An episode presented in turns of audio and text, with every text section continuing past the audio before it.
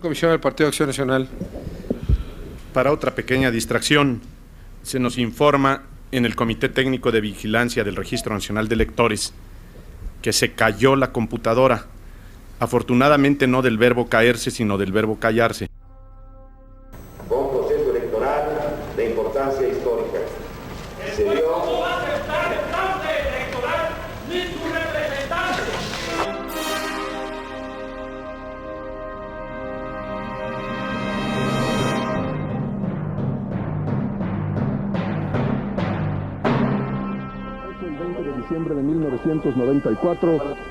Los mexicanos sufrimos el trauma de una catástrofe económica inesperada y repentina.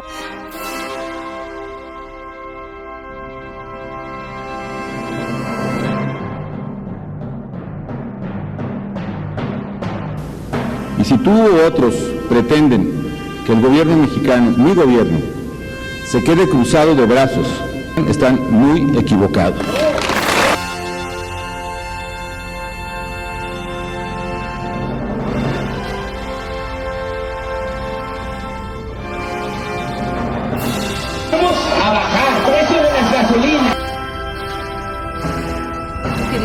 No van a tomar un árbol? Ni un solo árbol, pero no.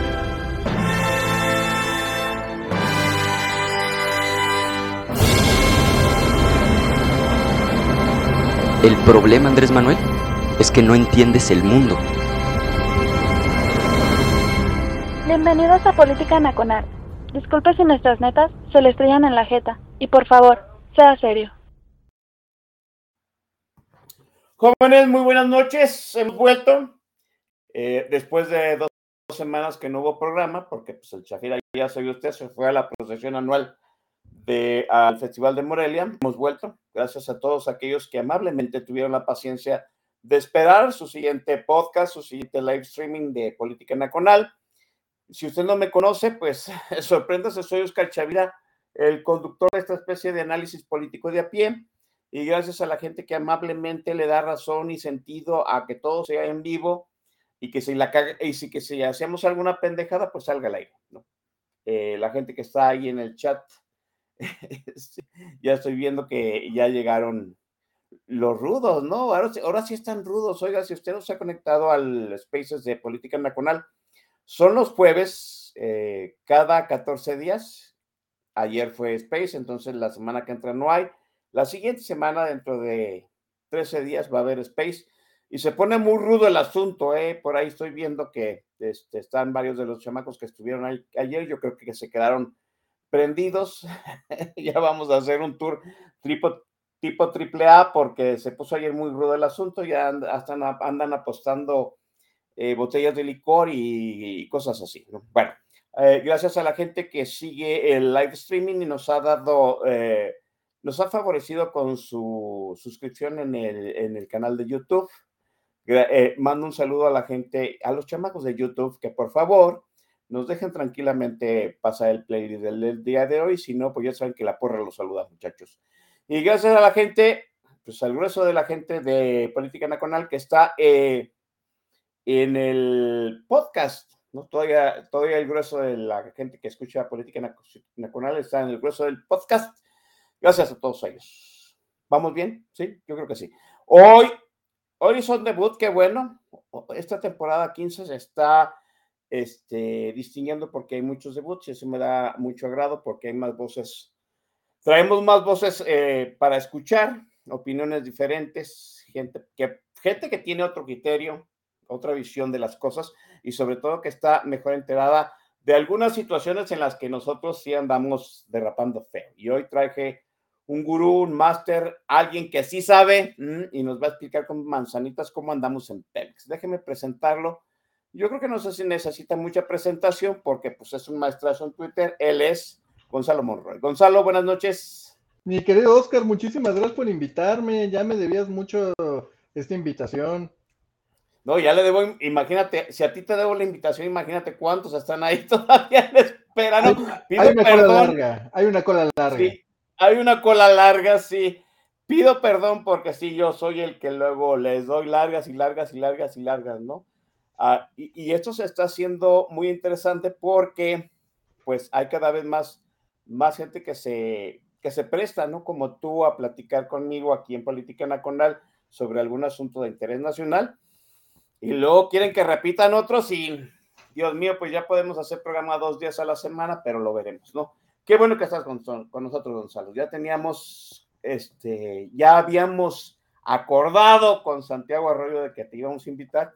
Yo tenía muchas ganas de, de agarrar este tema de Pemex con alguien que se supiera y que aterrizara el tema con manzanitas, que bueno que estás tú conmigo. No, al contrario, al contrario, así que yo materia dispuesta y platicar de eso siempre ayuda mucho, sobre todo bajarlo a nivel de pisos. Si nos quedamos en los temas técnicos y empezar todo eso, se pierde una conversación, una conversación que hay que decirlo, nos involucra absolutamente a todos. Sí, porque al final de cuentas, lo, el derrotero de Pemex decía a este mi estimadísimo, eh, ay, se me va el nombre. Santiago. ahorita, ahorita lo ¿Cómo? Santiago. No, no, no. El especialista en cuestiones de seguridad nacional mm. y el ejército decía que cuando nosotros votamos también elegimos al jefe de las Fuerzas Armadas. Muy cierto. Eso es cierto. Muy cierto. También cuando votamos elegimos un derrotero de petróleos mexicanos, ¿no? Y, y creo que eso, nosotros siempre nos, nos, fijamos en otras cosas, pero está, creo que es momento de entender la, la dimensión de a la hora que nosotros sufragamos por un presidente este, el presidente por el que se sufragó en el 2018, pues eh, yo creo que no hay engaño, ya había dicho que iba a ser una, este, iba a ser dos bocas, que iba a recapitalizar Pemex, iba a relanzar, iba a recuperar la empresa, y eso nos iba a costar dinero y sangre, ¿no? Y pues después de cinco años, ya casi entregando el gobierno, el presidente de hoy, ¿cuál es el saldo? ¿Sí rescatamos Pemex? Este, pues mira, yo empezaría, eh, son muchas cosas, y hay que entender de que Petmex en muchos aspectos trasciende obviamente a eh, gobiernos, gobiernos van y gobiernos vienen, pero Pemex continúa ahí, y eso es importante mencionarlo, porque la situación de Pemex no se hizo en este sexenio, no se hizo en la última semana, pero hay elementos que son importantes ponerlos, sobre todo en lo que, en lo que sigue. Eh, y empezamos con algunos datos, ¿no? Eh, por ejemplo, a pesar de lo que mucho que se ha dicho, la producción de petróleo ha caído cerca de un 8%. Apenas en diciembre de 2018 se producían 1.8 millones de barriles. Hoy Pemex produce 1.5 millones de barriles, 1.55 para ser más preciso. Los privados, esos que... Sí, adelante. A, ver, una pregunta. Te voy a interrumpir mucho porque no te preocupes. luego me, me asaltan las dudas, ¿no? Producimos menos, menos petróleo, ¿por qué? Porque no tenemos la capacidad para extraerlo o porque no tenemos los yacimientos suficientes para subir la, la extracción de petróleo. Ahí va, ahí va, justamente, ahí en esa iba, mi siguiente punto, fíjate, el, ah. elemento bien interesante tiene que ver con eh, que ahorita, por ejemplo, los privados, los que salieron los bloques de la reforma energética de Enrique Peña Nieto, esos algunos contratos ya están dando 100 mil barriles, pasaron de tener cero a más de 100 mil barriles apenas en agosto de este año. Eh, obviamente es una historia, digamos, de dos caras, ¿no? Mientras Pemex está perdiendo 300 mil barriles, los periodos están aportando cerca de 100 mil barriles adicionales. Eh, los grandes descubrimientos que hemos visto en esta administración han sido principalmente de gas natural. Keski es uno de los campos más importantes en el sur de Veracruz, y está produciendo prácticamente el más o menos 250 mil barriles diarios de condensados. Y mucha gente dirá, oye Gonzalo, pero los condensados es el petróleo. No, no es lo mismo. Lo que se hace justamente en esos, muchas veces esos líquidos del gas, que llamamos también condensados, son en algunos casos ya prácticamente gasolinas naturales, así se les conoce. Hay algunos otros elementos como etano, peptano, que justamente son eh, precursores de la industria petroquímica tan, tan golpeada en, nuestro país.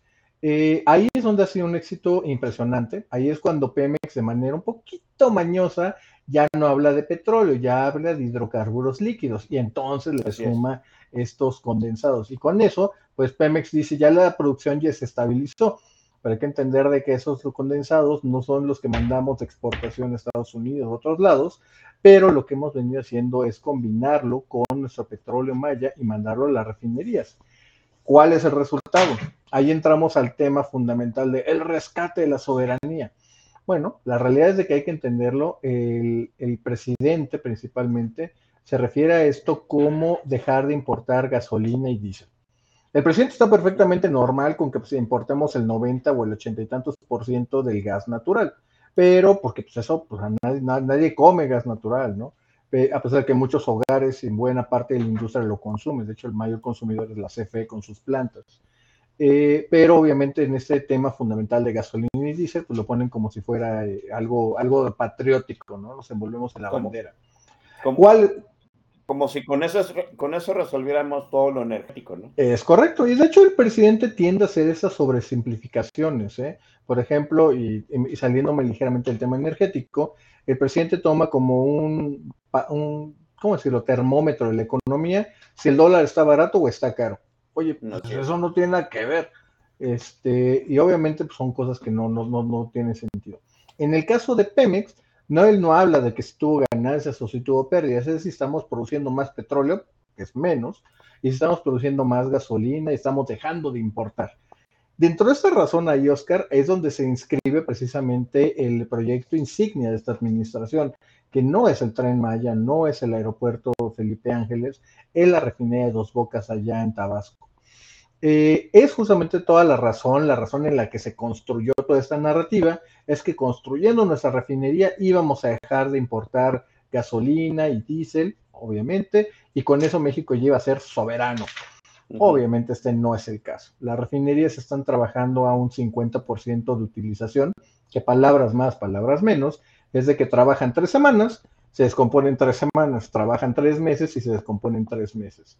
Eso es a lo que está refiriendo. Y dentro de esta razón que te acabo de decir, Oscar, y también amigos que nos están viendo, esa es la razón por la cual Pemex está perdiendo entre 10 mil a 12 mil millones de dólares al año en la parte de refinación cada barril de gasolina que saca Pemex está saliendo no con ganancias, con pérdida. Cuando sacan el, eh, seguramente muchos han escuchado esta analogía de lo de las naranjas, ¿ok? Vamos a tomar ese ejemplo. Es que si tenemos en las naranjas, ¿por qué habríamos de comprar el jugo de naranja? Bueno, porque significa de que estás perdiendo prácticamente el 40% del valor de todo esto. No solamente el barril que no mandaste a Estados Unidos o a la India o a donde sea, de exportación, sino también todo lo que estás perdiendo de valor al ponerlo en las refinerías. Y esa es la razón por la cual en ese sentido es donde se destroza toda esta idea de, eh, de, que se rescató a la empresa petrolera. A pesar de que el año pasado, 2022, salió con ganancias, también salió en ganancias en 2018, Pemex arrastra pérdidas de más de 55 mil millones de dólares es una brutalidad. No hay empresa petrolera en el mundo que haya perdido una cantidad de dinero en tan poco tiempo como, como le ha pasado a Pemex en esos últimos años. Eh, estamos hablando, a ver, déjame, porque me salieron varios puntos. Eh, estamos hablando primero que estamos extrayendo menos petróleo porque no podemos sacarlo o porque no hay, no, no hemos explorado lo suficiente. Eh, es un poquito de ambas.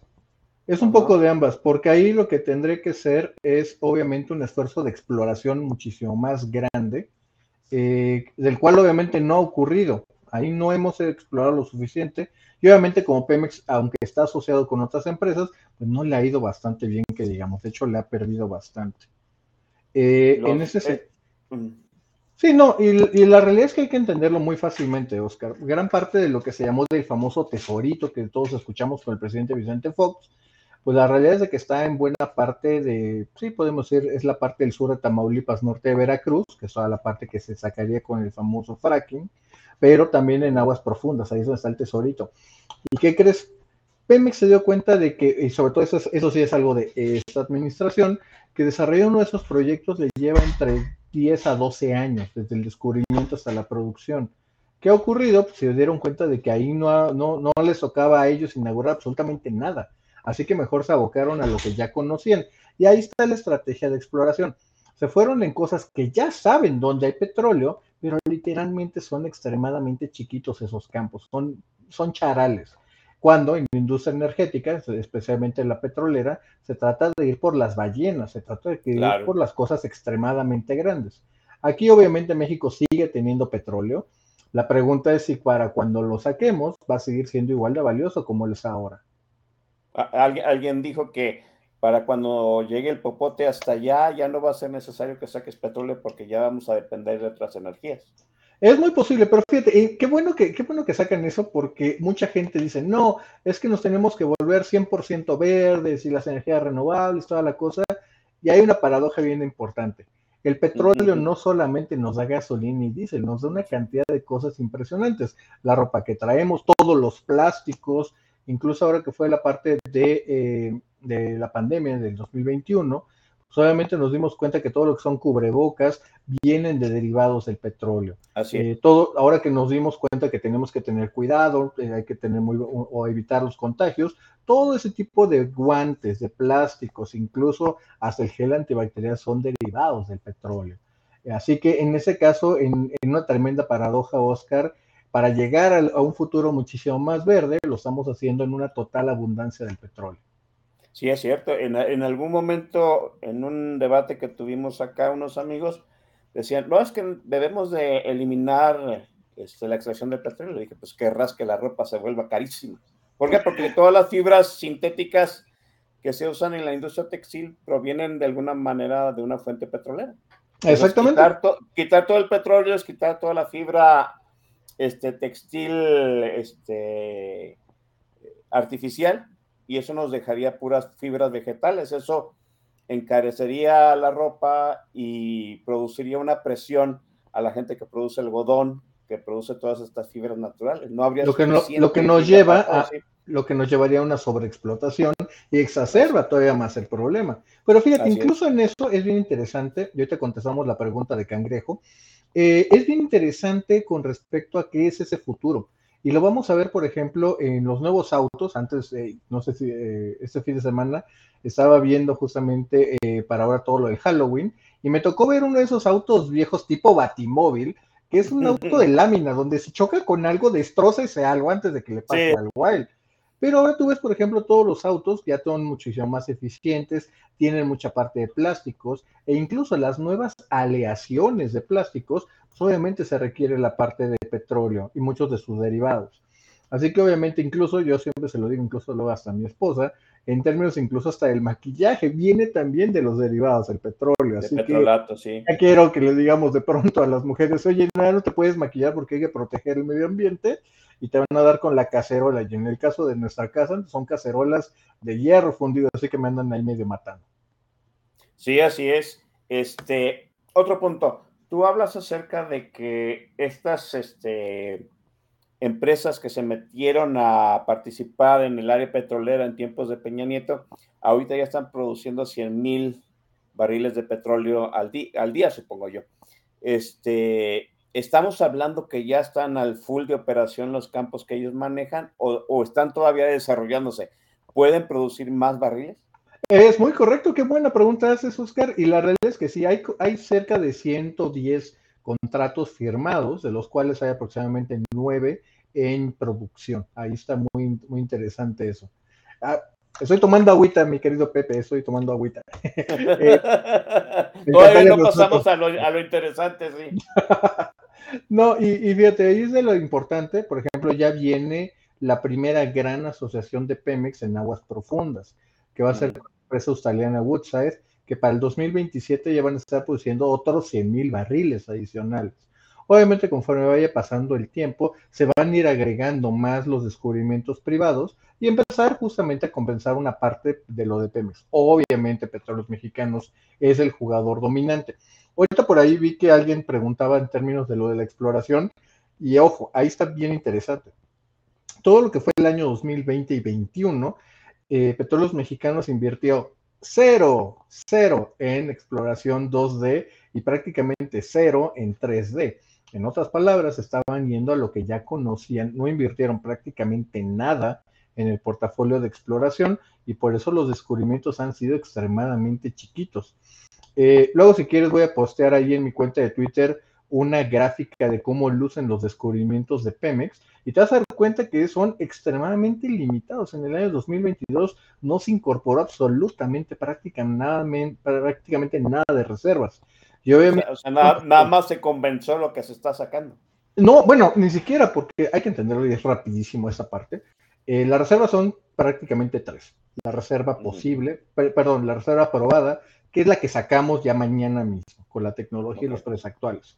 Están las, están las reservas eh, probables, que son lo que se puede sacar si los precios son correctos o la tecnología es correcta, alguna de las dos. Y tienes las reservas posibles, que son en este caso cuando los precios o cuando la tecnología sean viables, se pueden justamente ir incorporando primero aprobable y después aprobado. En el caso de las reservas totales, en esta administración, estamos en uno de los puntos más pequeños. Eso es bien interesante. En uno de los hilos que, con los que empecé mi nueva cuenta de Twitter, lo mencionaba, es muy engañoso lo que dice el director eh, Octavio Romero Oropesa cuando habla de que es que nuestras reservas probadas están creciendo. Sí, porque obviamente a fuerza de talacha de trabajo las han incrementado, pero cuando están, eh, pero cuando las reservas totales se están haciendo más chiquitas, significa, Oscar, que ni siquiera estamos compensando lo que ya estamos produciendo. Y eso pone a México en un problema muchísimo más grave de largo plazo. De largo plazo, estamos hablando, ¿qué tan largo plazo? Eh, yo te diría 8 a 9 años. O sea, en 8 o 9 años nos acabamos el petróleo que tenemos hasta ahorita comprobado. Lo que tenemos hasta ahorita, exactamente. Hay todavía más y obviamente a fuerza de trabajo se van compensando algunas cosas, pero no hay mucha viabilidad si sabes que ese recurso que es finito, que es, no, no es escaso, pero si es finito, pues obviamente empieza a acabarse más rápido de lo que imaginabas. Fíjate, ahorita estoy haciendo matemáticas porque al fin y al cabo, ingeniero, tú hablas de que los hay nueve contratos que están haciendo 100 mil barriles, eh, la empresa australiana va a hacer 100 mil barriles para el 2027 o sea, estamos hablando que para ir del 2030, o sea, si no, si no se encuentra algo verdaderamente muy superficial como para sacarlo en chinga, o sea, va a haber una caída enorme de las reservas. Es muy correcto. Y de hecho, fíjate, ahí podemos ir adivinando algunas cosas hacia el 2000. Vamos a sacar la bolita mágica, la bola de cristal. y te puedo decir que luz hacia el 2030. En la trayectoria actual de Pemex, es muy posible que estemos pegándole al millón de barriles flat, así, un millón de barriles flat. Y es muy probable por los otros incrementos de otras empresas que las empresas privadas ya estén produciendo por ahí de 250 mil a 300 mil barriles diarios. Ya pasó a ser la proporción de 95 contra 5% a cerca de un 70-30. Y aquí vienen cosas bien interesantes, Oscar. Eh, si todo le saliera bien esta administración, eh, la capacidad de procesamiento, ya incluida dos bocas, es de cerca de 2 millones de barriles. ¿Eso qué significa? Que muy probablemente, a, no al de la siguiente administración, sino al presidente o presidente del 2030, le va a tocar importar petróleo para alimentar las refinerías que se están haciendo al día de hoy. Así oh, que ese, ah. ese va a ser el presidente o presidenta que se le acabó el petróleo. O sea, se le va a acabar el petróleo, va a tener capacidad de procesamiento y un sindicato para procesar 2 millones de barriles diarios no, no olvídate, imagínate los pasivos laborales que se le van a venir encima. Ah, porque obviamente, obviamente el sindicato no va a querer recortar personal para nada más procesar un millón de barriles, ¿no? Eso, fíjate, ahí es donde, donde entramos a, cosas complicadas. Y yo por ahí incluso todavía el día de hoy eh, lo estaba poniendo. Y hay que entender de que los políticos siempre tienen ese enfoque de gradualismo, ¿no? De que hay que hacer una reforma para mover tal cosa, hay que hacer esto para hacer tal cosa. Realmente la, naturaleza de los políticos no es disruptiva, precisamente porque es el, el, costo político, el costo social, o hasta yo me estaba burlando, ¿no? Que no hay condiciones para el diálogo. That's mm. bullshit. La realidad es de que se tienen que tomar decisiones muy certeras, muy decididas con, respecto a petróleos mexicanos. Y la pregunta incluso yo se las hago aquí ahorita a los que están aquí. Eh, ¿qué, nos conviene más? ¿Un Pemex de 1.5 millones que está perdiendo anualmente entre 7 mil, 8 mil millones de dólares? ¿O un Pemex de un millón de barriles, pero que se puede ir pagando a sí mismo? Que literalmente lo podemos sacar del presupuesto y puede generar sus propias ganancias y su propio presupuesto. Sí se puede, pero las decisiones políticas, porque de nuevo mandar a 45 mil, 50 mil familias a la calle, pues obviamente es un problema político grave, ¿no? Incluso puedo decir que hasta un problema de gobernabilidad. Obviamente no hay político de cualquier sesgo, de cualquier color, de cualquier rango, que se quiera aventar ese torito. No, ya, ya tuvimos un torito igual con luz, luz y fuerza del centro, ¿no? Exactamente, pero de nuevo, tú ves a un presidente o presidenta que tenga esos arrestos de tomar las decisiones que se tienen que tomar. Yo no lo veo, Oscar, yo no lo veo. Imagínate, tú no lo, yo, tú no lo ves, yo no lo he visto en 50 años de existencia, ¿no? O sea, que te, tuviera los arrestos para decir, pues sí, es una vaca sagrada, pero hay que sacrificarla para todos, ¿no? Porque ya nos sacrificamos mucho para ella, ¿no? En cierto sentido. Otra pregunta, tú dices que ahorita las, eh, las, el procesamiento de petróleo está al 50%, porque se pasan una semana produciendo, una semana en, mantenimiento. ¿Tan mal está la infraestructura petrolera del país? Eh, sí, sí, hay que entenderlo también de que es una infraestructura que ya está muy... Eh, le faltan inversiones, esa es la realidad de las cosas. Y eso incluso me trae a colación de lo que estamos viendo el día de hoy. Ahorita, por ejemplo, que tengo que, que ando acá en Querétaro, eh, cabe recordar lo que pasó en 2019. La gente se va a acordar lo que fue ese enero de 2019, cuando el presidente López Obrador, y hay que decirlo, yo, yo lo voy a decir, hizo bien en combatir un flagelo grande como es el robo de combustible y decidió cerrar la refinería de Salamanca y cerrar los ductos. Y como ustedes seguramente se acordarán, se vino un tremendo desabasto que afectó a más de 17 millones de personas. Y nos dimos cuenta que no había inventarios, que no teníamos el suficiente guardadito, no teníamos un almacenamiento estratégico y vimos cómo se de aquí, desde todo lo que fue el Bajío hasta prácticamente la, el Pacífico, todo lo que fue Guadalajara, Morelia, incluso parte de la Ciudad de México, se empezó a quedar sin combustible. ¿Qué es lo que nos mostró? Nos mostró lo vulnerables que somos, porque en este caso fue una decisión política, pero si de pronto, ahora que cayó el huracán en Acapulco, un temblor, un acto de sabotaje, y nos damos cuenta que México sigue siendo extremadamente vulnerable a riesgos de que su suministro se, se frene. Te voy a dar otro ejemplo para hablar de la infraestructura en general, no solamente la parte petrolera. Eh, en febrero del 2021 eh, se vino una tormenta invernal muy grande en todo lo que fue en Norteamérica en el caso, por ejemplo, de Estados Unidos, la mitad del país estaba congelado en algunos momentos con temperaturas de menos 50 grados. En el caso muy importante de lo que pasó en Texas, es que eh, se bajó tanto la temperatura que las líneas de recolección se empezaron justamente a romper y hubo y se interrumpió un, ratito el flujo de gas natural a México. ¿Qué ocurre con eso? Cuando de pronto nos quedamos sin eh, gas natural para poder alimentar a las plantas de la CFE en Monterrey, en Valle Hermoso, Tamaulipas, las de Tuxpan, las de Samalayuca y el Sauce en Chihuahua, pues tuvimos el norte del país a obscuras por cinco días. Esos días de fríos de menos 20, menos 25 grados como ocurrió en la ciudad de Chihuahua. Obviamente México es uno de los países más expuestos, de nuevo Acapulco por desgracia es el ejemplo más reciente, no va a ser el último, de lo vulnerables que somos ante otras, eh, ante situaciones imprevisibles y por desgracia desafortunadas, Oscar. Sí, así es. Eh, nuestra infraestructura petrolera es vieja. Sí. Eh, o sea, nosotros fuimos a comprar, fuimos, porque al fin y al cabo la pagamos todos, una refinería que estaba 50-50 con una compañía extranjera en Estados Unidos. En algún momento, en el 2017, unos tuiteros y yo tuvimos un largo debate en Twitter acerca de que era mejor estrategia comprar refinerías ya hechas y que no tuvieran petróleo en Estados Unidos y se nos tildó de locos. No.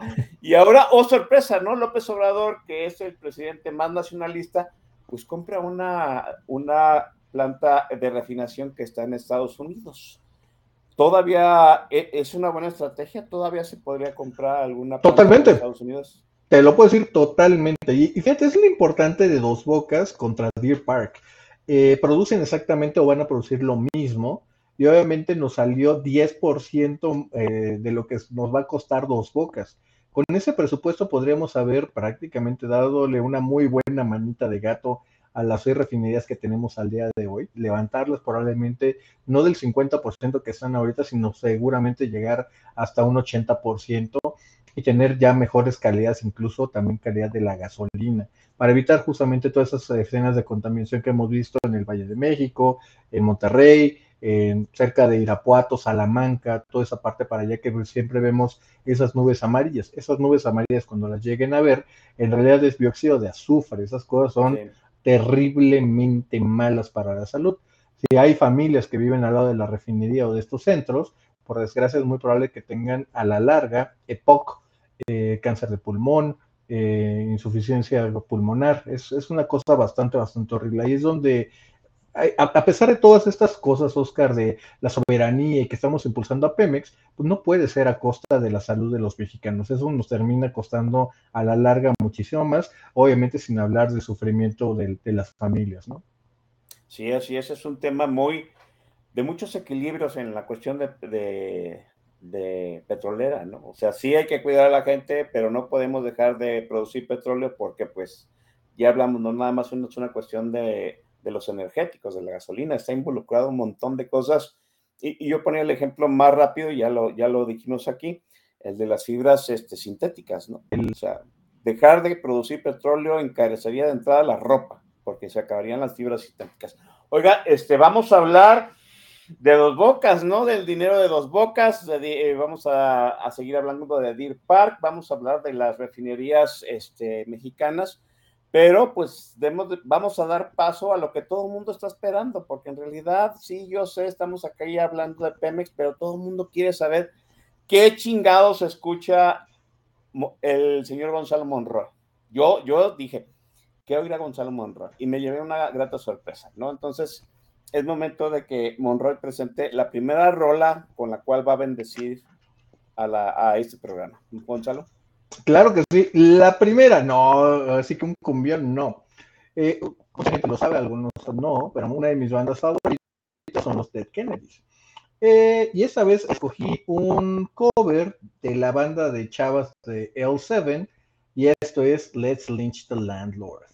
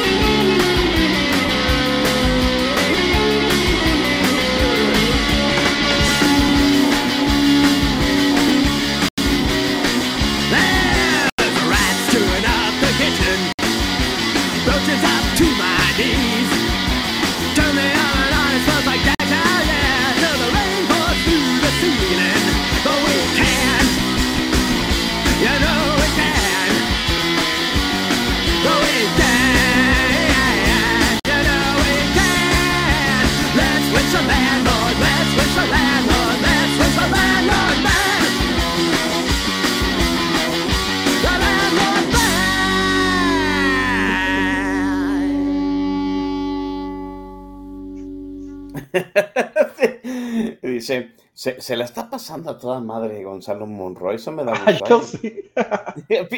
Pinches cámaras, ¿no? Mire, ahí está este, posteándose la gente que está en el tag. Ya saludaron a Manuel Barles, nosotros también le mandamos un saludo. Anduvo sobrevolando este, la zona afectada de Acapulco y todos pensamos, ahora es el momento, chingada madre. Y no, pues, en fin, Los ¿no? helicópteros son de alto riesgo en este país. ¡Ay, hijo! Sí, ¿no? Y dice uno, tanta gente que se ha mu- muerto en el- encima de un helicóptero y Manuel Barle regresó san y salvo. Bueno, en fin, ¿qué le vamos a hacer? Ya será en otra ocasión. Eh, saludos a la gente que está ahí en el tag, hay un montón de gente, déjeme darle. Hoy sí voy a dar menciones, ya. Adelante. Sí, está Cangrejo, el pinche Pepe, el, mini, el Miniso. Chingada madre, cómo me da, cómo me da risa cada vez que veo el, el Miniso ahí. Este, Mauricio Sánchez Mesa, Ale, Ale Ferrales, este, creo que también estaba el camarada Corazón, Jarocho 76, e Iván Rubio, que se preguntaba si no iba a, íbamos a poner gasolina de Daddy Yankee, pues no. Hoy es muy, muy metalero el asunto. Hubiera sido un cliché, hubiera sido un cliché. Sí, ¿no? Era como muy cantado. Ah, Monroy, gasolina de Daddy, Yankee. Ah. No, no, no. Déjenme decirlo, o sea, déjame decirte, Gonzalo Monroy, que te tenía mal, mal conceptualizado. ¿Por qué? Así, lo voy a decir, me voy a ser sincero. Pues es que tienes una foto de niño inteligente, acá con corbatita, con el, con todo. Yo dije, no, Gonzalo Monroy ha de escuchar pura música de altura, bien célebre, y me sales con que puro rock metalero. Y dije, no, pues sí, Gonzalo es barrio, qué bueno. Este, sorpresa se lleva uno, ¿no? Con, con, con, la que vamos a cerrar, nadie la ve venir, ¿eh? Nadie no, no, no, no, no, no, e, ese, ese, momento me va a encantar. Deje, no voy a spoilear nada el asunto, pero créanme que voy, quedaría mi reino por ver la cara de ustedes, la gente que está en el tag y la gente que está escuchando, va a escuchar el podcast, que va a ver el live streaming, porque la, la última rola no se la espera. Y es un rolón, hay que decirlo. Sí. Esa, esa sí la conocí, es un rolón. Este, Gonzalo, volviendo al tema de Pemex, tú dices, acabas de dar una cosa que yo no había pensado y es correcto, ¿no? Todo el dinero que se le ha invertido a dos bocas. Ahorita hablamos del dinero que se le ha invertido a dos bocas.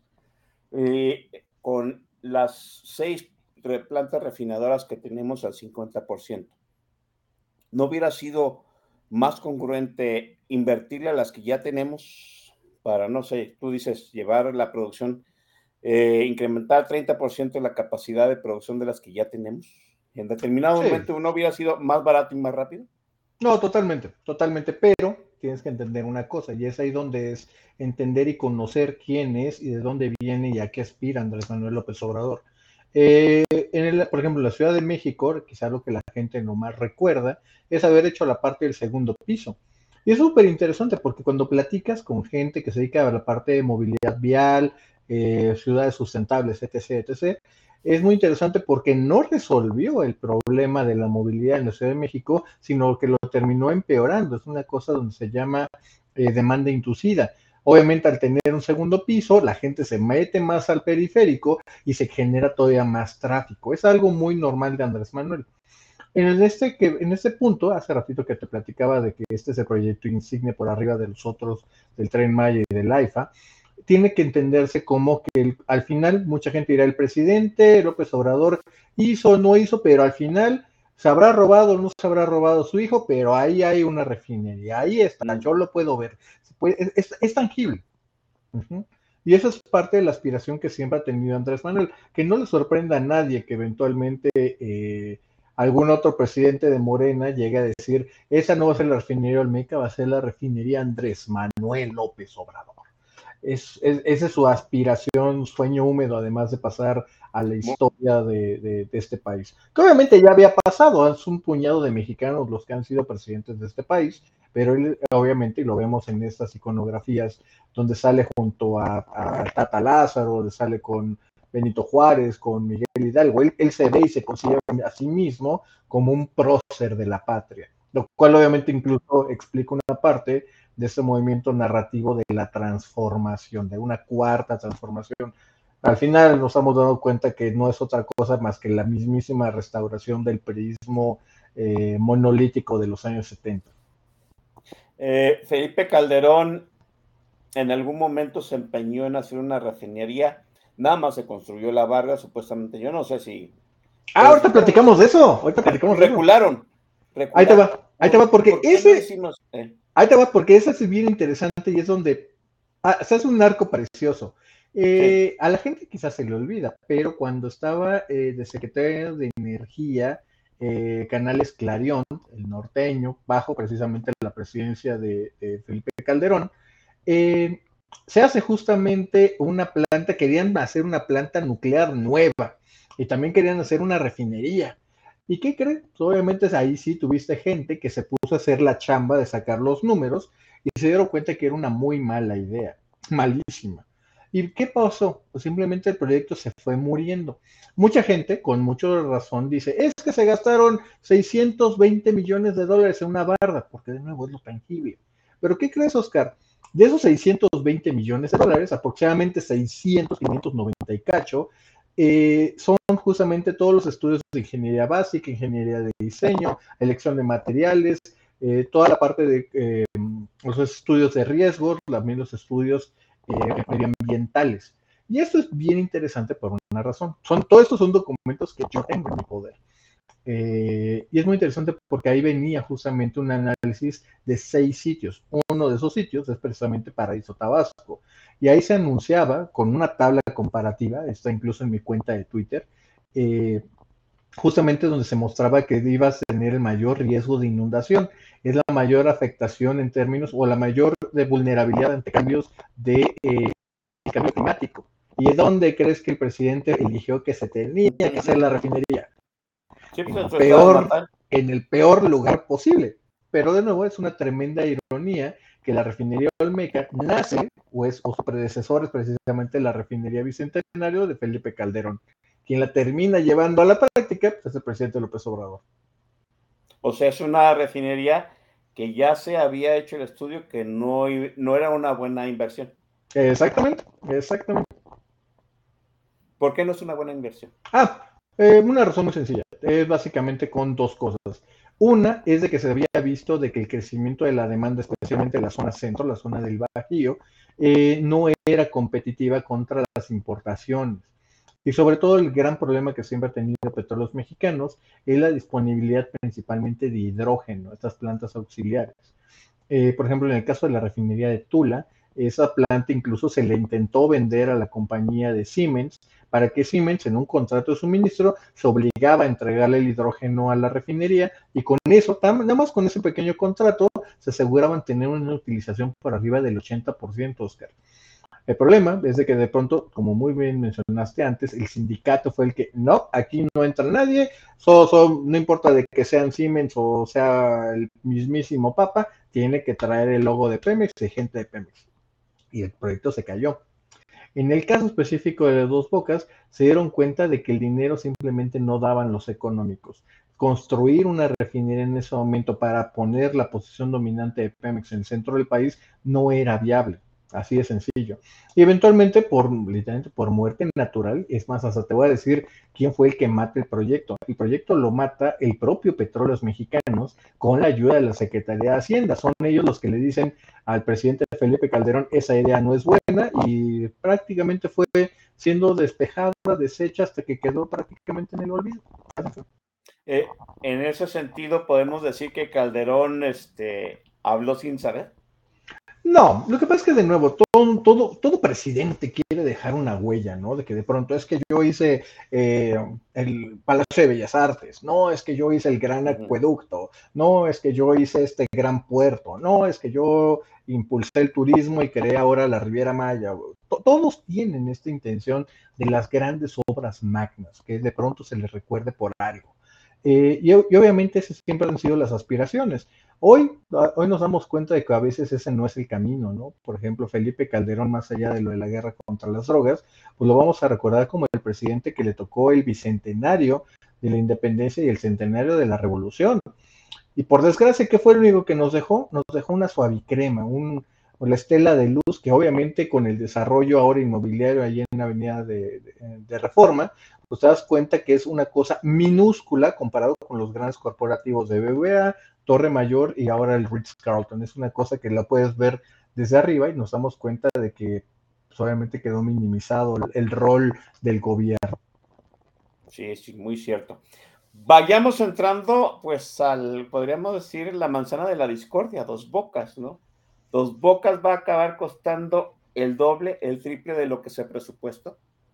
Muy probablemente. De hecho, es bien interesante y voy a explicar un poquito de dónde viene la parte del dinero, porque esa es de las cosas quizá más interesantes y por qué hay tanta opacidad con respecto a eso. Eh, el dinero no viene de petróleos mexicanos directamente, viene justamente de la Secretaría de Energía. El Congreso mexicano se lo pone a la Secretaría de Energía, la Secretaría de Energía lo pone en un fideicomiso de Pemex, pero en realidad quien lo estaba operando de una manera discrecional bastante opaca era la secretaria o exsecretaria Rocío Criminale. Eh, obviamente ahí es donde se empezaron a hacer muchas cosas. Quizá la gente lo recordará de manera tangencial, pero en algún momento se hizo una invitación a las cinco o seis empresas más grandes del mundo, las que se avientan estas mega obras, y todo el mundo le dijo, señora, no se puede hacer una refinería de 340 mil barriles con coquizadoras en tres años por 8 mil millones de dólares. Esos números no jalan. Con el tiempo después tuve acceso a algunas a dos de las propuestas que habían hecho las compañías, no puedo decir cuáles, obviamente, eh, pero por ejemplo, una planteaba de que se podía hacer en cuatro años por 14 mil millones de dólares. Obviamente no les gustó y va para atrás. Otra compañía dijo, a ver, yo sí puedo cumplir con los tiempos, pero tiene que ser una refinería de la mitad del tamaño y que no tenga las coquizadoras, que es una planta muy importante, sobre todo para el crudo mexicano pesado que tenemos. Eh, obviamente ahí eso también fue desechado. Y en lugar de que el proyecto fuera desechado porque el mercado te había dicho que así no se podía, fue la secretaria la que dijo, nosotros sí podemos, nosotros lo hacemos. ¿Y dónde estamos al día de hoy? Hoy estamos justamente ya en noviembre del 2023. La refinería está al 80% de la construcción, no está terminada, no han hecho ninguna prueba de ningún tipo, porque a diferencia de, de la parte donde estúpidamente, así lo digo, estúpidamente piensan que es como si fuera un Lego, que lo voy armando y le voy poniendo. No, eso se parece más a un auto, eso es más un proceso. Todo tiene que funcionar al mismo tiempo de manera eh, armoniosa, si lo queremos llamar así, para que eventualmente nos den estos barriles. Obviamente, como no está terminada de construir, no hay ningún proceso que se pueda ejecutar de manera normal.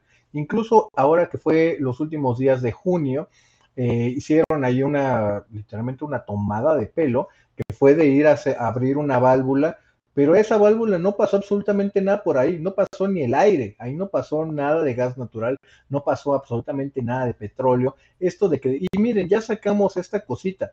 ¿Saben qué fue lo que es ese, ese, pequeño, literalmente, porque era una de, si mal no creo, que era una de jarritos grande, y era una cosa blanca. Bueno, esa cosa blanca que vieron ahí eso es el, en palabras más, palabras menos, una nafta natural. Eso no se lo pueden evitar a su coche, su coche no va a arrancar, ni siquiera una motocicleta arranca con eso. Esa cosa no cumple, no cumple con ninguna de las normas ambientales, no cumple con el poder calorífico, tampoco con los octanos, y pues es simplemente una toma de pelo. Y, ahora diles lo, demás, si usted deja el, el petróleo natural sedimentarse durante dos días, esa nafta va a nadar arriba. Entonces, no hay necesidad de, hacerle ningún proceso. Usted le mete el botecito y ya sale salió la nafta natural, ¿no? Este, dicen, vamos, vamos a, hacer sobre si es verdad o es mentira todo lo que se ha dicho de dos bocas. Dicen que no, que no contrataron las subestaciones eléctricas necesarias para darles energía. Ah, esa es una muy buena. Y la realidad es que sí están las subestaciones. Cada planta tiene su subestación específica. El problema, el gran problema, es de que una refinería, de nuevo una instalación estratégica, tiene que tener su planta en sitio. Y eso es importante, porque la secretaria Nale, en su infinita sabiduría, pensó que una refinería nada más refina. Y no, eh, la CFE no estaba, y de hecho al día de hoy todavía sigue sin estarlo, en capacidad de poder alimentar una planta de ese tamaño con esos requerimientos energéticos de manera constante. De otra forma, si lo tuvieran que hacer, olvidémonos de la península de Yucatán porque la energía se tendría que desviar a dos bocas en lugar de mandarla a Mérida, a Valladolid, a Cancún. Perderíamos prácticamente la península de Yucatán. Y CFE no tiene ninguna planta para ese punto. Ahí es donde... Ah, pero estamos diciendo que si ahorita la refinería estuviera 100% terminada, no podría operar por falta de energía. Es correcto, es correcto. Y de hecho es bien interesante porque hay otro proyecto, el Southern Gateway, desarrollado por la empresa de TC Energía, donde se va a hacer una extensión del gasoducto marino que viene de Brownsville hasta Tuxpan. De Tuxpan va a bajar precisamente hasta dos bocas. La idea es que deje ahí una parte del combustible, se alimente la planta eh, de cogeneración y a partir de, de, la electricidad constante a la refinería y otra parte se mande precisamente a la, a la península de Yucatán.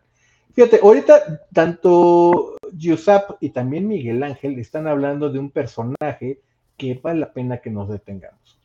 Porque así como dijimos y que chinga su madre Manuel Barlet, que rechinga su madre José Alberto Celestino Isaac. Este famoso refinero, este viejo guango meado, y, no estoy contando más que una anécdota, eh, el hombre, justamente, uno de los peores tranzas que ha habido, ese hombre se cobró a lo chino conducto que tenía allí en su casa de Veracruz. A todo lo que están poniendo, todo eso es bastante cierto.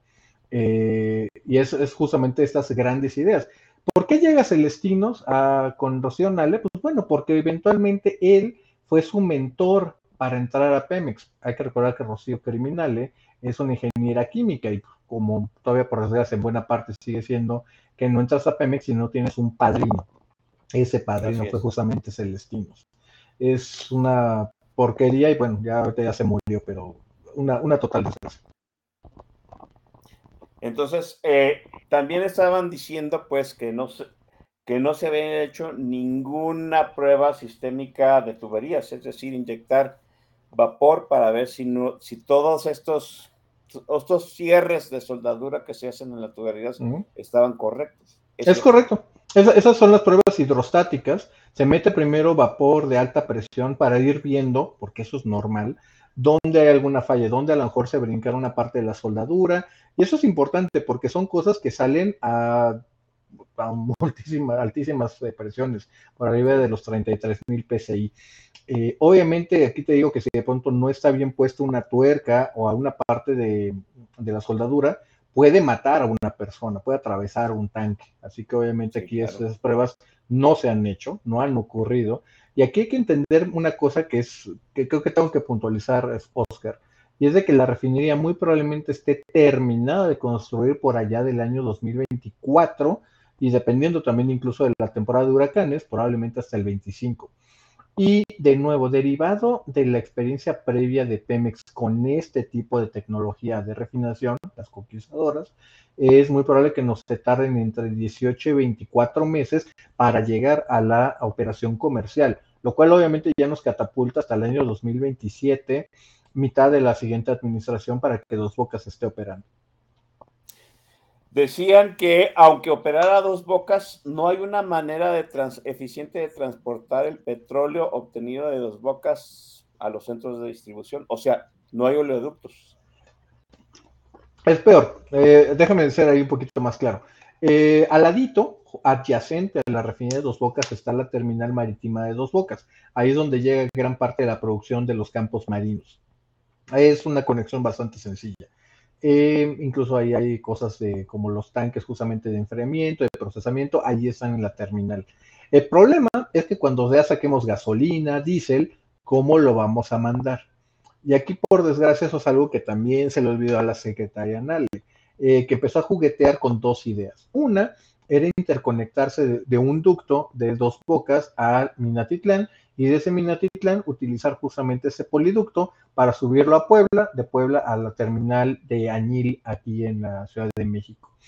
Eh, obviamente ese gasoducto, ese, perdón, ese poliducto pasa por el Triángulo Rojo, donde va a la parte de Puebla, Veracruz, donde se roban absolutamente todo. Es el más guachicoleado de todo el país. Obviamente cuando se le explicó esto a la secretaria, dijo, bueno, entonces hacemos otra cosa. Y se le ocurrió, y ojo, eh, no estoy, estoy escogiendo muy bien mis palabras, se le ocurrió que a través de barcazas íbamos a subir el producto de dos bocas a Tuxpan y de Tuxpan lo íbamos a bajar por ducto para llegar a la zona centro.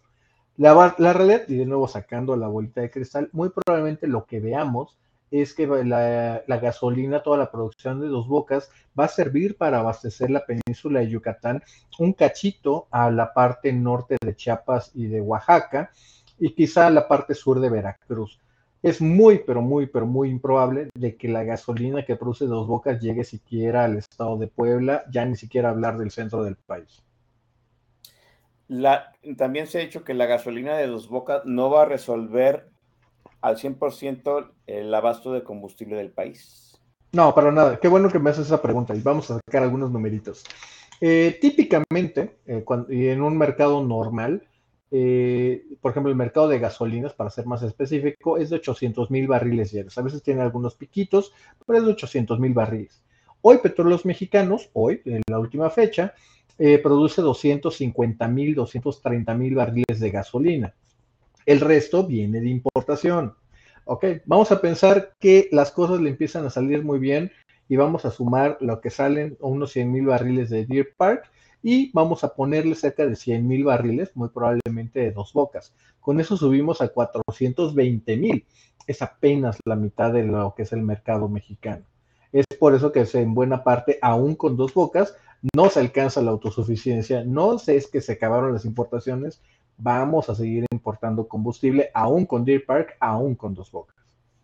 Habíamos algunos osados que apostamos en el 2017 que en todo el sexenio no iban a sacar un litro de gasolina procesada de dos bocas. ¿Vamos a ah, ganar la apuesta? Totalmente, totalmente. Eso, es ganar en despoblado, eso era, era bastante obvio. No, porque, porque yo tengo este, screen caps de como siete, ocho apuestas que me hicieron de que sí. ¿Vas a cobrar bien? Y, algunos decían que en el que en el 2022, en el 2023 ya vas a pagar las apuestas. Pues yo estoy esperando que se cumpla el 2024 para cobrar mis apuestas. No vamos a sacar un litro, no vamos a sacar un litro en este sexenio. No, no, no, no, no. Eh, fíjate, incluso vale la pena que regresar lo que les platicaba esa botellita que había presentado Nale. Eh, eso es, eh, y de nuevo aquí viene un crash course rápido de cómo es la refinación. En la forma más simple posible, no es otra cosa más que destilación. Tenemos un barril de petróleo, obviamente en esas grandes calderas, lo calentamos, y por destilación lo primero que sale son estas naftas naturales. Después sale justamente lo que serían los querosenos, gasolina, viene la parte del diésel, viene por las características del crudo mexicano, sale un gran cacho, probablemente un tercio de combustóleo, y obviamente lo que queda hasta el final ya es residuo de vacío, no tiene poder calorífico, es algo más, que, más cercano al asfalto prácticamente, o al chapopón. Eh, en el caso, por ejemplo, acá, lo que nos dice incluso la propia secretaria cuando sacó su botellita, es de que apenas están empezando a calentar, ni siquiera han llegado a las temperaturas que se requieren para tener todo funcionando. Ella misma, de nuevo en sus videos, nos mostraba, obviamente sin saberlo ella, que el estado real de la refinería estaba extremadamente más lejos de lo que se venía hablando políticamente. Estamos hablando que la, refinería puede estar al 100% y va a necesitar certificados internacionales para operar. Totalmente, y eso es importantísimo. Eh, no solamente para operar en México, sino sobre todo para la garantía de los equipos. Esas son las certificaciones que van a costar más trabajo obtener, porque obviamente no tienen que ir a lidiar con la Profepa o alguna, alguna oficina en México, tienen que hacerlo a nivel internacional, donde la soberanía y todo este tipo de cosas, pues obviamente como que no son tanto más en cuenta, ¿no? Es más la parte técnica en la cual hay serias deficiencias. Ahora, este, esa situación de la Profepa, al final sí hubo el certificado de operaciones de la Profepa para que procediera con la planta. No, no, no, no. Aquí se han brincado N cantidad de, certificaciones. Obviamente, para darte una idea, ya habían empezado, por ejemplo, a desmontar el manglar y no había ni siquiera ninguna, eh, ninguna manifestación de impacto ambiental, no había análisis de riesgo. Y, literal, Oscar, lo que hicieron fue tomar lo que ya se había hecho a la refinería Bicentenario de, de Felipe Calderón, lo trasladaron así copy-paste para dos bocas. Y fíjate, cosas que, por ejemplo, seguramente algunos de aquí ya vieron en Twitter unas imágenes donde hubo un socavón en dos bocas. Lo sacaron varias personas. Eh, es bien interesante porque como se llevaron los planos del altiplano a la costa, eh, la refinería no cabía. Les faltaban cerca de 40 hectáreas. Pues, ¿qué fue lo que hicieron? Utilizaron y modificaron uno de los contratos con la empresa holandesa Van North que estaba haciendo el rompeolas solamente le pidieron que tomara toda la arena y empezara a hacer esta cimentación y compactación para que alcanzara a caber la refinería. Esto, pues obviamente, pues, los llevó a que los costos se han ido incrementando, incrementando, incrementando, incrementando. Obviamente todo derivado de una mala planeación. Sí, claro. O sea, tú cambias la planeación, eso lleva un costo, por supuesto, de tiempo y de dinero. Exactamente. El presidente... te, voy a adelantar, te voy a adelantar otro, porque por ejemplo, ahorita, que vi que varios ponen el de no podía saberse. Tú lo sabes como ingeniero que no es la misma la salinidad que encuentras en el altiplano seco, los niveles de humedad, con respecto a los que encuentras en la costa. Correcto. ¿Qué crees que le va a pasar al aluminio con especificaciones para el altiplano mm. comparado para acá? Te lo voy a ir adelantando. Cosas que deben de durar o estaban pensadas para durar 25 años en Tula, muy probablemente van a durar entre 7 y 8 años en dos bocas. Toda la parte del aluminio está con la especificación incorrecta, así que cuando esta cosa arranque en el 2027, pues muy probablemente le van a tener que meter una gran manita de gato cerca del 2030, 31, 32. Eso si no lo recubren antes, ¿verdad? O, cosa que también se le pasó a, a la secretaria.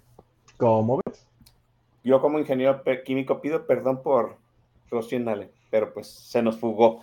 Este, recétales el siguiente, la siguiente rola metalera, porque veo a tus muchachos muy secos. Ahí viene, ¿eh? a ver, esta, esta es una banda que muy poca gente conoce, es una banda literalmente de garage australiana. Eh, es Emil and the Sniffers y la canción es Got on Anger. Ahorita la van a escuchar.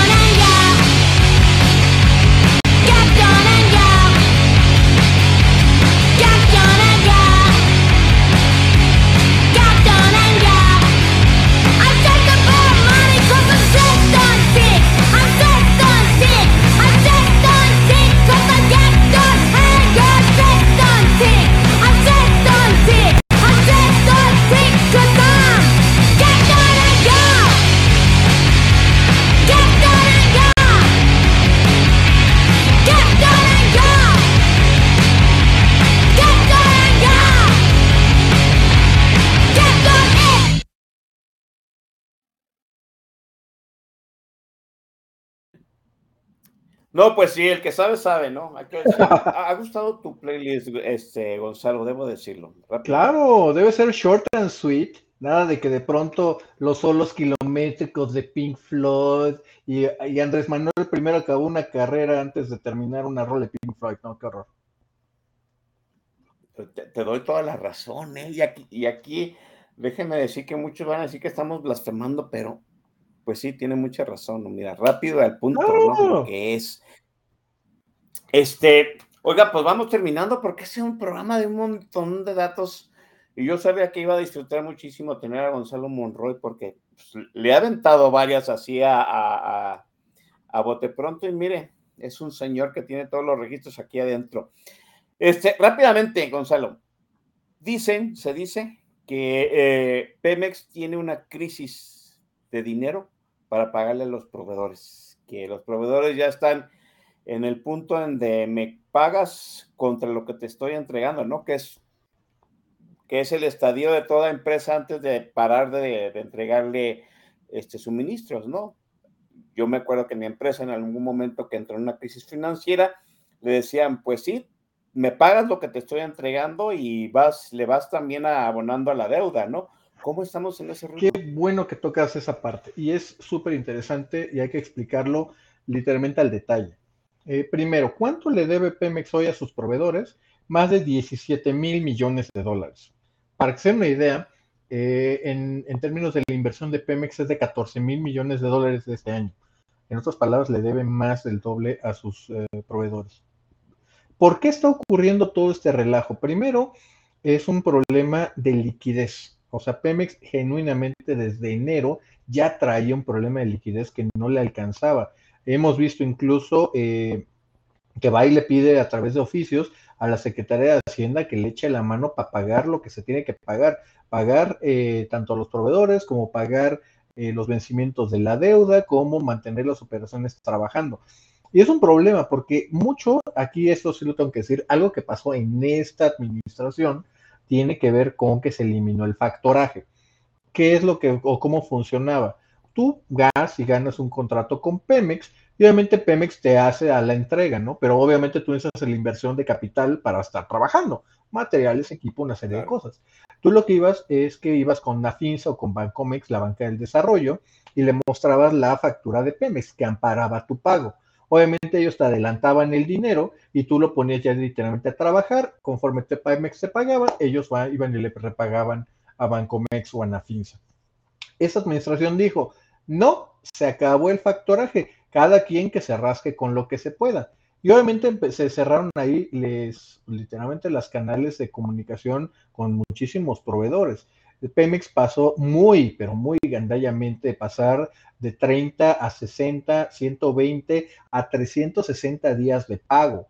Y hay que entenderlo, muchas de estas empresas, las más grandotas, las internacionales, pues tienen los bolsillos para poder aguantar eso y más. Pero también hay que decirlo, muchas de esas grandes empresas también subcontratan empresas locales de Veracruz, de Campeche, Ciudad del Crimen, Ciudad del Carmen, este, Monterrey, etcétera, etcétera. Y son a esos a los que les terminaron pagando la factura de que Pemex no paga, pues no hay dinero y, y te jodes y darle como quieras, ¿no? Ay, mi querido Latoso ya llegó. Eso es ese cabrón. Eh... Ahora sí. Jamás había pasado que alguien la mandara ¿Por qué no? ¿Por qué no? Ese cabrón me metió en, un medio problema cuando me puso con la senadora. Cabrón. Eh, sí, sí, sí vimos. Sí nos chutamos ese desmadre. Eh, pero mira, regresando a lo de los proveedores, eh, el problema es ese. Y ahorita han buscado tantas el problema eh, de que, por ejemplo, Pemex se inventó, hay que decirlo de esa manera, un, un bono especial donde ese bono era de que, a ver, contrae tu factura, yo te voy a hacer una emisión de un bono, te lo pago a siete años con un descuento del 20%.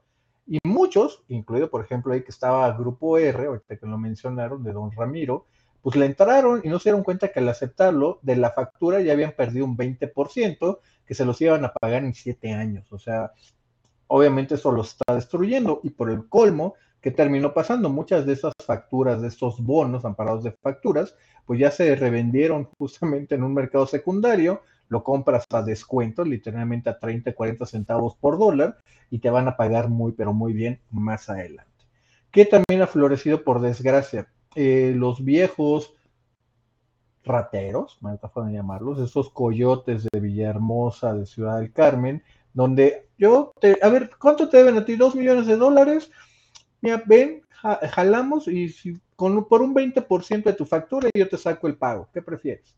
Esto hay que decirlo y lo digo con toda claridad. Esto se había ido erradicando los últimos 12, 14 años en Pemex. Se iba a ir quitando este, este, tipo de cosas. Y ahorita que se cerraron las puertas literalmente del dinero, volvieron a aparecer. Y lo sabemos muy bien de que esto tenía un problema desde la dirección corporativa de administración, que es la que decide a quién sí y a quién no se le paga. Y ahí es donde obviamente los problemas de corrupción al interior de Pemex, lo digo, llevo ya 21 años trabajando en el sector energético, nunca jamás los había visto a los niveles que están ahorita, jamás. Hay más corrupción que, cuando empezó la administración. Te lo pongo de esta manera, yo todavía era un, era un chamaco, era un morrito, y esto se parece a los niveles de Día Serrano. Estoy hablando de la, década de los 20, de los 80, los que pintamos algunas canas, a lo mejor el nombre lo recordarán. Es el famoso director de Pemex que se chingó un día de producción. Eh, de ese tamaño está ahorita la corrupción en Pemex. Es muy probablemente que esté por arriba de eso. Y eso lo ha permitido, pues, Rocío, eh, eh es, es, más grande, es más grande, porque, y fíjate, aquí vale la pena, y, y no lo digo a disculpa de, Octavio Romero Oropesa, no lo hago, pero hay que entender de que los directores de Pemex en realidad tienen muy poco poder sobre Pemex. Pemex se maneja a sí mismo sus usos y costumbres. Cuando se habla de Pemex, hay muchos Pemex. Está el Pemex de Exploración y Producción, que es los que se llevan el 95% del presupuesto.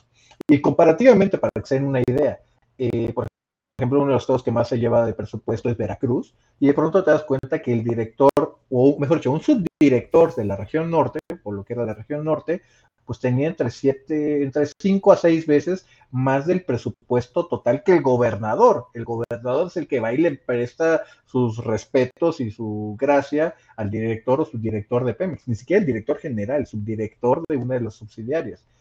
De ese tamaño es esta, esta, esta disparidad justamente en los recursos. Estamos hablando que hay estados del país que dependen más del director regional de totalmente, que del gobernador. Totalmente, Campeche, Tabasco, Veracruz. Eh, Tamaulipas se ha diversificado muchísimo más y eso es la, de nuevo parte de la ventaja de estar en la frontera, pero sí es un, es un problema de dependencia absoluta. Fíjate qué, qué, qué sorpresas me acabas de dar, ¿no? O sea, que, que, el, que director regional de Pemex sea más que el gobernador por, el dinero que maneja y por la cantidad de gente que depende de, de, sus decisiones. Lo cual, si lo conectas con lo que platicamos en el primer segmento, hay muy pocos incentivos a que se hagan los correctivos que se tienen que hacer porque causas un problema de gobernabilidad. Tú, tú dices que eh, Pemex tiene como una vida interna y el director de Pemex tiene poco que sí. influir. En ese, caso, en ese caso, podríamos decir en cierto sentido, que Ramírez Oropesa pues ha tenido poca influencia en lo que ha sucedido en Pemex en este sector. Sí, hay que, y, y, y de nuevo, lo digo, no esa manera es disculpa, pero los problemas que están ahí en Pemex son anteriores a él y van a seguir estando después de él. La realidad es que no han hecho. Los... Y, y, fíjate, fíjate, eh, yo siempre lo trato de poner un poco en la perspectiva. La gente dice, es que es un ingeniero agrónomo. Bueno, el anterior director de Pemex, el que le antecedió, era un ingeniero en alimentos. O sea, tampoco el hombre hizo absolutamente nada. Y antes de él estuvo este José Antonio González Anaya, financiero, todo aquí. Y hay que decirlo, dejó a Pemex con una ganancia de 2.100 millones de dólares en 2018. Pero obviamente era una parte más eh, tecnocrática, más de manejo financiero que de una realidad operativa de petróleos mexicanos. Y petróleos mexicanos, de nuevo, se maneja incluso también como un jugador político. Típicamente es normal de que en el quinto año, sexto año, viene un gran descubrimiento y entonces, señor presidente, si usted nos apoya, porque obviamente el, presidente o, o, las presidentas que vengan después, pues obviamente son los primeros petroleros de la nación. Y obviamente, y obviamente es de que si usted confía en nosotros, nosotros vamos a sacar adelante y nos vamos a poner la camiseta bien puesta y, y, y literalmente se lo cilindrean bien bonito. Y como no son técnicos y como casi nadie tiene ese perfil eh, técnico de entender de qué le están diciendo, pues de pronto les van y les dicen una fórmula que obviamente no tienen ni idea los abogados o los administradores de empresa, como fue Fox o como fue Calderón, pues se los terminan cilindrando bien bonito. En es, en es, pongamos esa misma de, de, del actual director de Pemex en Lozoya. Lozoya también digamos, en cierto sentido, tuvo menos que ver con lo que pasó eh, de corrupción en Pemex. O no, está, está haciendo no. el chivo expiatorio. A ver. No, no, no. Eh, qué bueno que lo mencionamos. Lozoya tiene una parte dual. Eh, primero le están achacando lo de Odebrecht y no tiene absolutamente nada que ver en eso. Eso te lo puedo decir. Fue su secretario particular el que se chingó los 10 millones de dólares, Froilán. Eh, sin embargo, lo de Lozoya sí queda embarrado en cosas extremadamente cuestionables. Por ejemplo, ¿qué tenía que hacer Pemex yendo a invertir a un, eh, a un astillero en España? Un astillero que estaba prácticamente quebrado. Eh, ¿Qué hace, por ejemplo, con la compra de agronitrogenados, donde compran chatarra a precio prácticamente de Rolls Royce? Obviamente en estas cosas sí tuvo que ver eh, Emilio Lozoya y sobre eso sobre lo que deberían de estarle echando.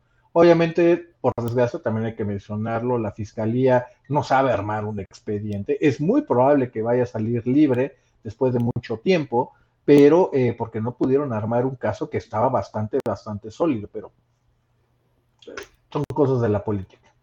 Tú dices que en el quinto año de, del sexenio viene el gran descubrimiento. No se ha dado en este año, o sea, estamos, es algo que está, estamos anticipando que va a suceder. Sí, sí, es muy probable que lo hagan. Ahora, te voy a adelantar una cosa. No se lo van a poder inventar por una razón. Porque todo lo que, es, estas cosas no es de que de pronto, ¿qué crees vieja? Ya te traje un hijo nuevo. No aparecen de esa manera. El problema es de que no hay la exploración nada, no hay ningún prospecto eh, de, exploración que genuinamente le pueda dar la vuelta. No lo hay. Así que en esta vez a Pemex pues, le tienen que apostar ya literalmente más obligados por las circunstancias que otras cosas a que de pronto sigamos metiéndole a la refinación, a pesar de que todos siguen, todo el mundo sabe que siguen perdiendo dinero a raudales allá adentro. Eh, yo siempre he dicho que el presidente pacta con el sindicato. O sea, si el presidente quiere perseguir la corrupción de Pemex, se echaría encima del sindicato y habría una gran huelga de Pemex. Más o menos, ¿eh? Más o menos. Fíjate, qué bueno, qué bueno mencionarlo eso. Y, por ejemplo, aquí hagamos una mini encuesta de menos de 30 segundos.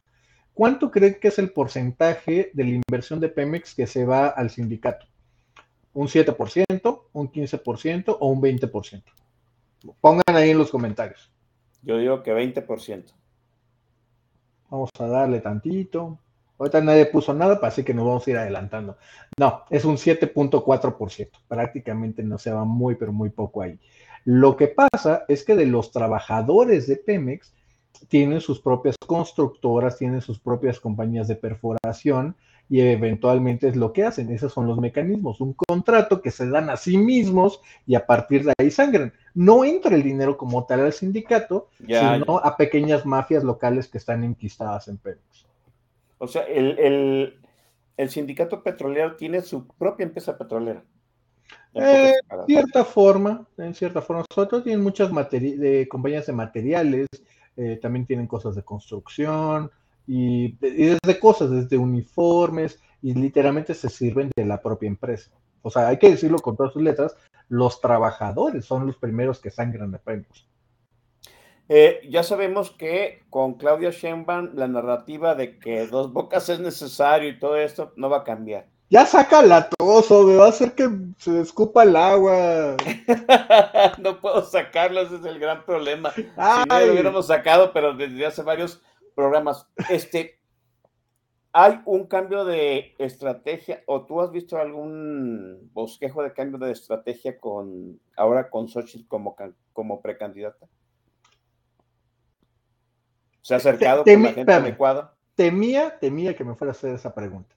No, temas. Ya te va. No, ya te va, ya te va. Creo justamente de que hay que entenderlo. Si llegara a ganar Xochitl, es muy probable que le tocara un Congreso dividido, incluso con una mayoría de Morena. Es muy probable. La realidad es que no va a tener las posibilidades de hacer algo extremadamente disruptivo. Sí hay muchas opciones para que pueda hacer cosas, pero lo más probable es que no tenga la capacidad para mover todo lo que se tiene que mover. Eh, es muy posible que se vayan literalmente tanto Claudia, pero también Xochitl, las dos, eh, simplemente por un gradualismo, hacer algunas cosas menores, literalmente para eh, taparle el ojo al macho y patear el balón para la siguiente administración.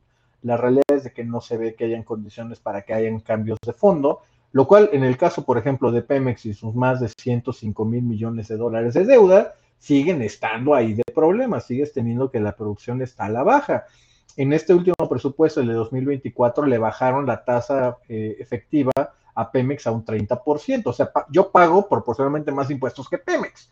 Eh, es estúpido. Y aún así, con todo ese tipo de cosas, y eso vale la pena también apuntarlo, Oscar, el problema de Pemex no es financiero. El problema de Pemex es un modelo de negocio que lo va a seguir haciendo perder dinero a raudales. Obviamente, hasta que no se corrija el modelo de negocio, el problema de Pemex sigue siendo una muerte totalmente certera.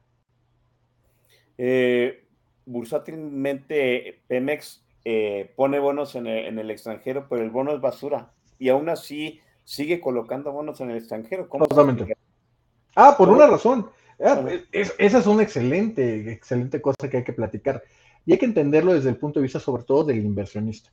Eh, Pemex, como tal, es prácticamente sí ya un bono basura y las últimas emisiones que ha sacado, por ejemplo la de febrero, eh, la sacó a cerca de 11.25 en dólares. No hay prácticamente nadie que esté pagando ese tipo de bonos. Y es muy interesante porque detrás sabes que el que está es el gobierno mexicano que hará lo que tenga que hacer, y no es una exageración, ahorita les voy a platicar una anécdota, eh, hará lo que tenga que hacer para cumplir los compromisos de Pemex. Entonces, ya no es el riesgo de Pemex, sino es el riesgo del gobierno que le da el dinero a Pemex para pagar. ¿Y qué crees? El gobierno mexicano emite bonos alrededor del 5%, menos de la mitad de lo que lo hace Pemex, por el mismo riesgo. Entonces, Pemex saca algún bono y es lo mejor ir a comprárselo, lo super suscribes o varias veces, tres o cuatro veces, y te quedas con dinero prácticamente gratis. Te están regalando dinero. ¿Qué ocurre? Eh, todo esto, y es la razón por la cual la deuda de Pemex creció bajo esta administración, únicamente por el costo financiero. Lo voy a bajar a un lenguaje mucho más aterrizado.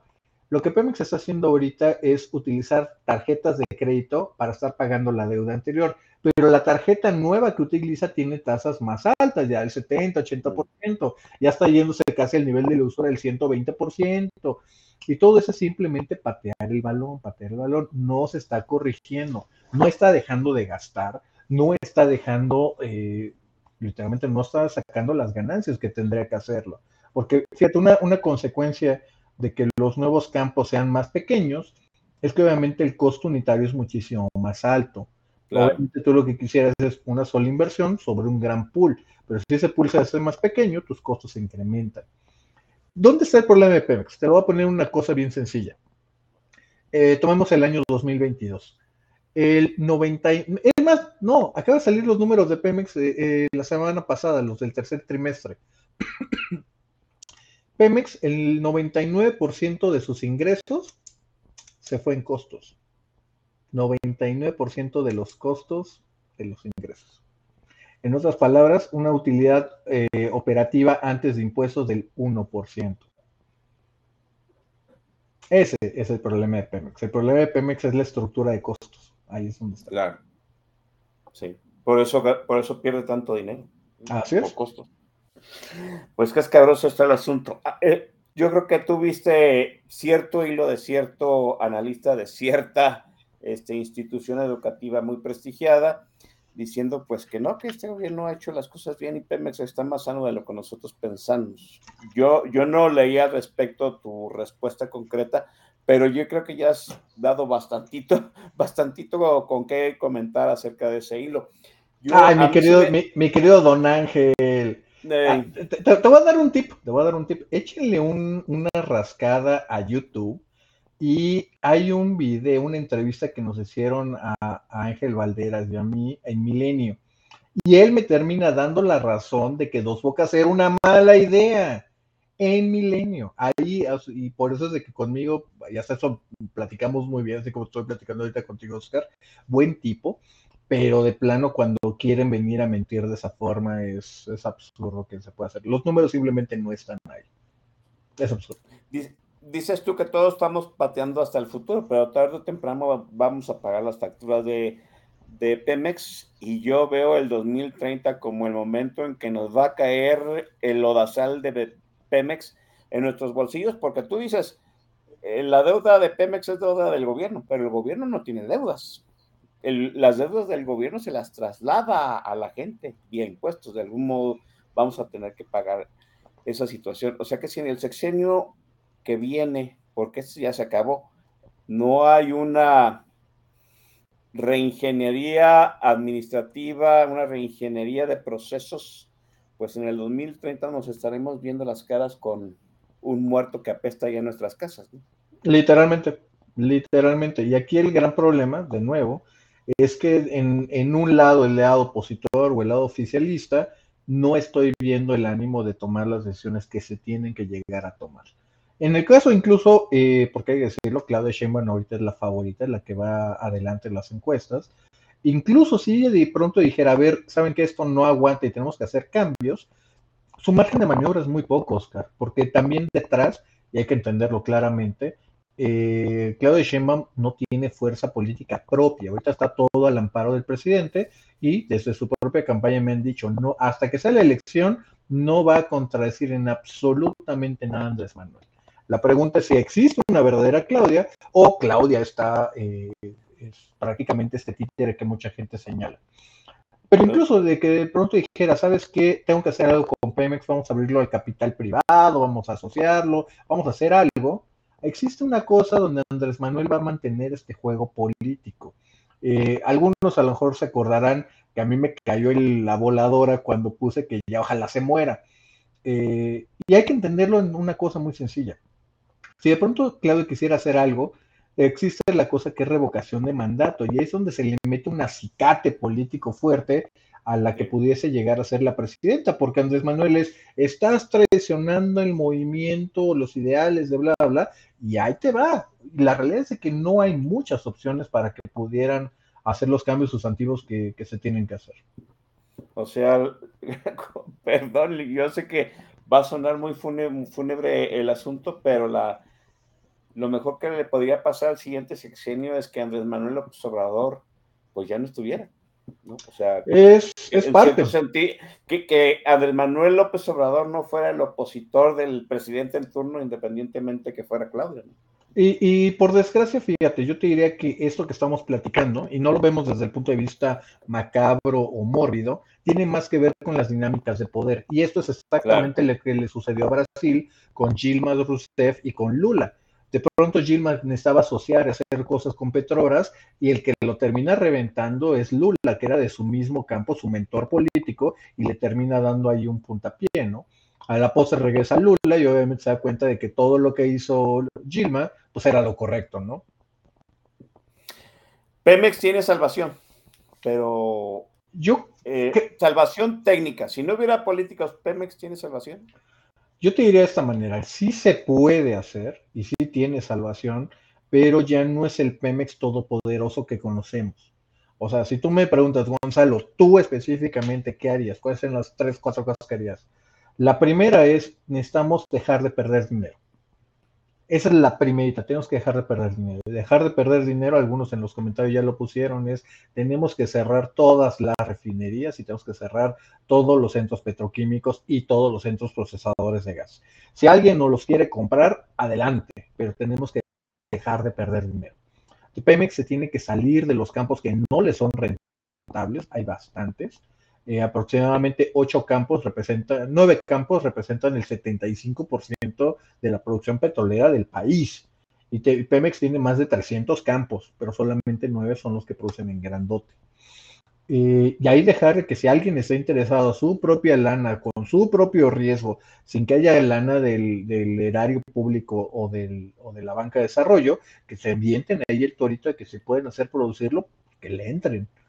Eh, y esa sería, digamos que nada más la primera. Obviamente, en esta etapa de transformación requieres hacer un trabajo político muy fino, pero también muy poderoso, para poder eh, apaciguar el impacto que sería esto. Sería mandar 50 mil familias a la calle.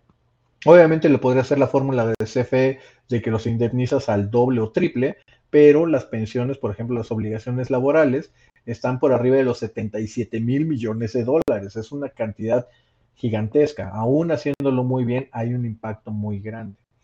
Eh, obviamente te, tienes un resultado político. Hemos visto, conocemos todos a alguien que dice que Pemex casi casi es la patria inmaculada eh, y ahí está el alma de, la soberanía. Pero pues no, yo sí, yo siempre he dicho, y en alguna vez le inventé la madre a, a Noroña al respecto, yo siempre he pensado que el mayor activo que tiene México es su gente, son los mexicanos. A eso es a lo que debemos estar apostando y no hacer de un producto de la naturaleza, un accidente de la naturaleza como es el petróleo, pues prácticamente hacer un fetiche de eso, ¿no? Pero, pero bueno, eso, esa es la razón por la cual yo no soy político, yo soy mm. técnico. Y no eres el director de Pemex, ¿verdad? No. no, este, dices tú cerrar las petroquímicas, cerrar las, este, las refinadoras y habíamos hablado que no podemos dejar de depender del petróleo. Quiere decir que todo este dinero que gastamos, gastaríamos menos, importamos todo, todo lo que producen las refinadoras y las petroquímicas. Sí, y de hecho yo te diría, Ahí es Oh, donde sí, pero lo- no, me sorprende que lo digas tan tranquilo. Sí, O sea, claro. Sí. sí, sí, sí, y sí se puede. Sí hay justamente una capacidad para poder importar y llevar eso a, a- a diferentes niveles, por supuesto. Y sabes qué es la cosa más curiosa y también vale la pena tocar de refilón esa parte, Oscar, de que mucha gente, y dentro de esa gente está el propio presidente López Obrador, que piensa de que si todo México, si Pemex produce toda la gasolina, nosotros podemos mover el precio. Señor presidente, si quisiera cambiar el precio, solamente tiene que ir a sacar algo en el diario oficial de la federación. La propia Secretaría de Hacienda sacó la fórmula de precios que sigue siendo actual. Esa fórmula no reconoce si viene de importación o viene de Pemex. O sea, si pronto quisiera el presidente cambiar la fórmula de precios, no era necesario que construyera dos focas. Pero obviamente el, el- el- hacer la fantasía política de mostrar esta gran efigie, pues ahí está. Sí, todo es narrativa. Bueno, vamos a recetarles, Monroy. Bueno, a recetarles, yo qué chingado, ¿no? Yo estoy aquí monosabio. Ve a recetarles, Monroy, la sorpresa que les tienes a los muchachos ya para cerrar el programa. Ok, ahorita ya vieron más o menos que la parte está poderosa, ruda. Y la vamos a subir todavía un poco más con unos buenos amigos de ahí de Atizapán de Zaragoza, Estado de México. Vámonos, con la secta core y una de las rolas que más me gusta a mí, menos yo. Echen un ojito.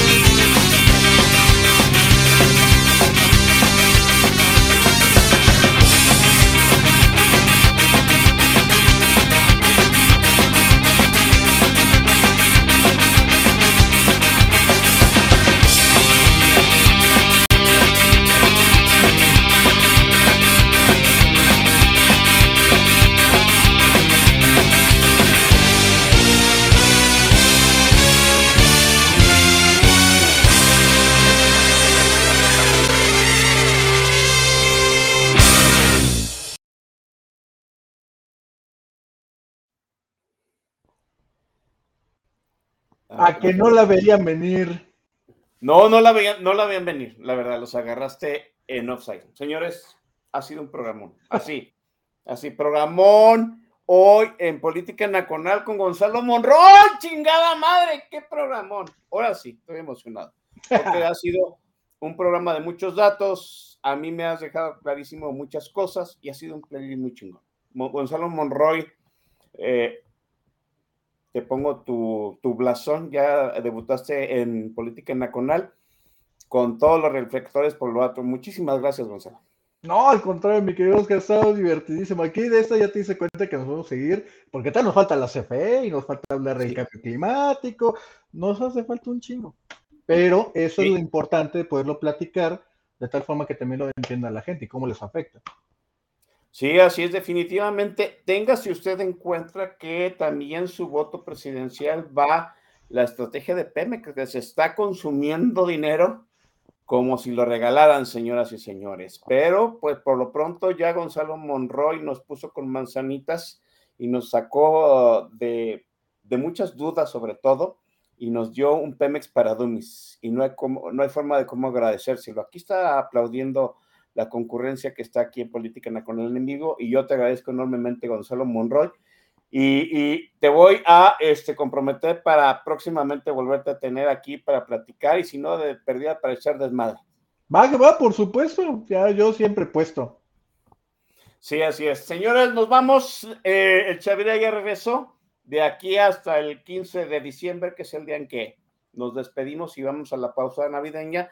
Estaremos semana tras semana si es que no pasa nada de por mayores. Mientras, pues, asientes en actas que aquí nos vemos la siguiente semana. Buenas noches.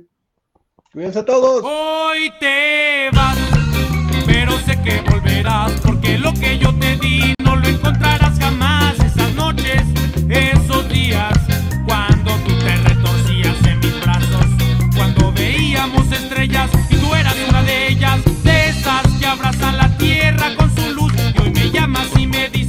pagas tu presencia, que haces con las maletas que hoy dices adiós. Y después de romper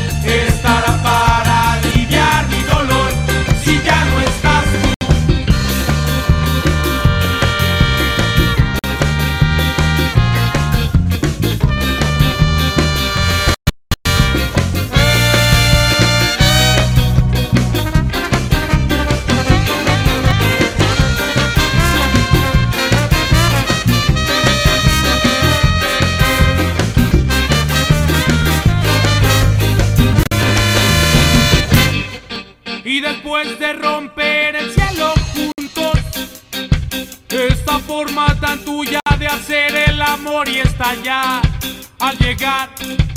No, no puedo aceptar que hoy te vayas. Yo me debes un cuarto de mil batallas. Cobrarme yo no quiero, no quiero cobrarlo, solo quiero